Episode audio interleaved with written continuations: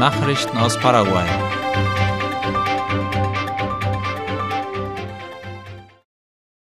Der Feiertag zum Tag des Arbeiters bleibt bestehen. Die Abgeordnetenkammer hat heute beschlossen, den Antrag auf die Verlegung des Feiertags nicht zu behandeln. Wie der Abgeordnete Pedro Aliana laut La Nación erklärte, sei der Grund dafür ausschließlich der Zeitmangel, da die Senatorenkammer in dieser Woche nicht tagen werde und es daher praktisch unnötig sei, den Antrag zu prüfen. Der Kongressabgeordnete Walter Harms erklärte gegenüber La Nación, dass der Gesetzentwurf nicht einmal über die notwendigen Argumente verfüge, um festzustellen, ob die Verlegung des Feiertags sinnvoll sei oder nicht. Er wies auch darauf hin, dass sich die Wahlbeteiligung nicht verringern würde, da der eine Faktor nichts mit dem anderen zu tun habe. Es handele sich zudem um einen unverrückbaren Feiertag, der seit jeher am 1. Mai gefeiert wird, so Harms. Die Nationalpolizei hat mehr als 480 Motorräder erhalten. Wie IP Paraguay schreibt, übergab die Regierung heute 482 Motorräder an die Nationalpolizei, um die Sicherheitskontrollen in den städtischen Gebieten des Landes zu verstärken. Für die Anschaffung wurden fast 4,7 Milliarden Guaraníes investiert. Die Übergabe fand heute auf der Küstenpromenade vor dem Regierungspalast in Anwesenheit von Staatschef Mario Abdo Benitez und anderen hochrangigen Persönlichkeiten statt. Der Kommandant der Polizei Gilberto Fleitas sagte, dass die meisten Verbrechen auf Motorrädern begangen werden. Deshalb sei man gezwungen, eine agilere und dynamischere Einsatzmöglichkeit zu benutzen, um die öffentliche Sicherheit zu gewährleisten, so Fleitas. Er zeigte sich zuversichtlich, dass durch die neuen Motorräder die Polizei schneller eingreifen könne. Die Fahrzeuge sollen in Städte im ganzen Land verteilt werden. Der oberste Gerichtshof hat 63 Personen in das nationale Register für Sexualstraftäter eingetragen. Das teilte der Gerichtshof über die Behörde für Gerichtsstatistiken mit, wie La Nation schreibt.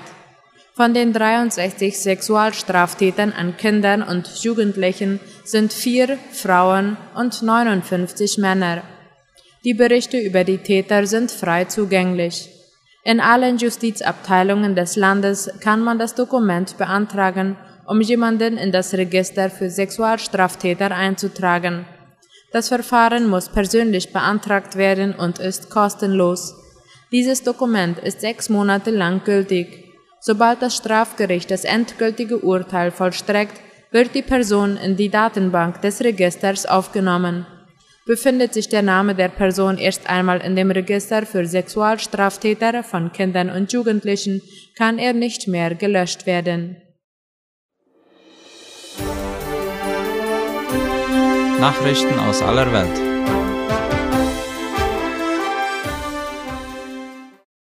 »70 Tote und 40 Verletzte bei fünftägigen Kämpfen zwischen rivalisierenden Banden in Haiti«, Dort sind zwischen dem 14. und 19. April im größten Elendsviertel von Port-au-Prince 70 Menschen getötet und 40 verletzt worden. Das teilte das Büro der Vereinten Nationen für die Koordinierung humanitärer Angelegenheiten in Haiti gestern mit. Unter den Todesopfern sind laut Latina Press 18 Frauen und zwei Minderjährige, außerdem wurden zwölf Frauen verletzt. Die humanitäre Situation und die Sicherheitslage in vielen Gebieten des Armenviertels, in dem mehrere hunderttausend Einwohner leben, hat ein alarmierendes Niveau erreicht, so das UN-Büro für die Koordinierung humanitärer Angelegenheiten in Haiti. Frauen und Kinder seien der Brutalität der Banden besonders ausgesetzt, heißt es. Brasilien hofft auf Abschluss des EU-Mercosur-Handelsabkommens. Brasilien hofft, dass das Mercosur-Handelsabkommen mit der Europäischen Union noch in diesem Jahr abgeschlossen wird. Damit würden die jahrelangen Verzögerungen beendet und der Weg für einen verstärkten Handel zwischen den beiden Regionen geebnet, heißt es laut Latina Press. Die EU und der Mercosur-Block haben die Verhandlungen 2019 abgeschlossen. Das Abkommen wurde jedoch aufgrund von Bedenken auf Eis gelegt. Brasiliens Präsident Luiz Inácio Lula da Silva hat versprochen, die Klimapolitik seines Landes zu überarbeiten. Während Deutschland auf einen raschen Abschluss drängt, will Frankreich die Fortschritte in Brasilien abwarten. Russlands Außenminister Sergei Lavrov hat den Einmarsch seines Landes in die Ukraine verteidigt. Die Ukraine-Frage könnte nicht ungelöst von der geopolitischen Entwicklung betrachtet werden, sagte Lavrov heute bei einer Sitzung des UNO-Sicherheitsrates. Das umstrittene Treffen des mächtigsten UNO-Gremiums war von Russland angesichts seiner Präsidentschaft im Rat anberaumt worden, wie der ORF meldet. Das Treffen war zudem von Russlands Beschwerde überschattet, dass die USA russischen Journalisten keine Visa für die Begleitung Lavrovs ausgestellt habe. UNO-Generalsekretär Antonio Guterres bekräftigte unterdessen erneut, dass Russlands Invasion gegen die Charta der Vereinten Nationen und das Völkerrecht verstoße. Bidens innenpolitische Beraterin Susan Rice verlässt Posten. Die innenpolitische Beraterin von US-Präsident Joe Biden, Susan Rice, verlässt ihren Posten.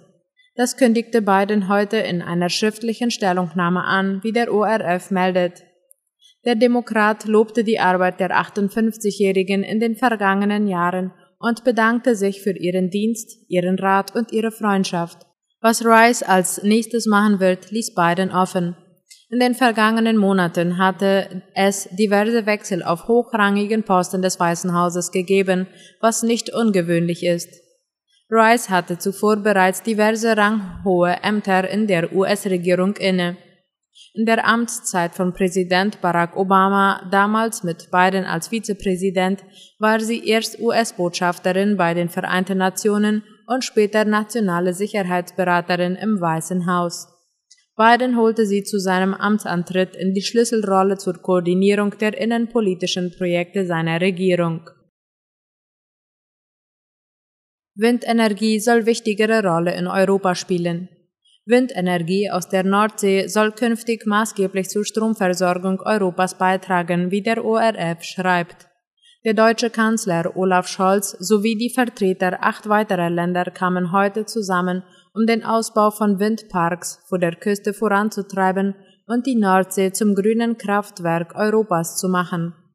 In ganz kurzer Zeit werde die Nordsee der wichtige Ort der Energieproduktion sein, sagte Scholz. Konkret wollen Deutschland, Belgien, die Niederlande, Frankreich, Norwegen, Dänemark, Irland, Luxemburg und Großbritannien bis 2030 Offshore-Windkraftanlagen mit einer Leistung von 120 Gigawatt bauen. Soweit die Nachrichten heute am Montag. Ich wünsche einen schönen Abend. Auf Wiederhören.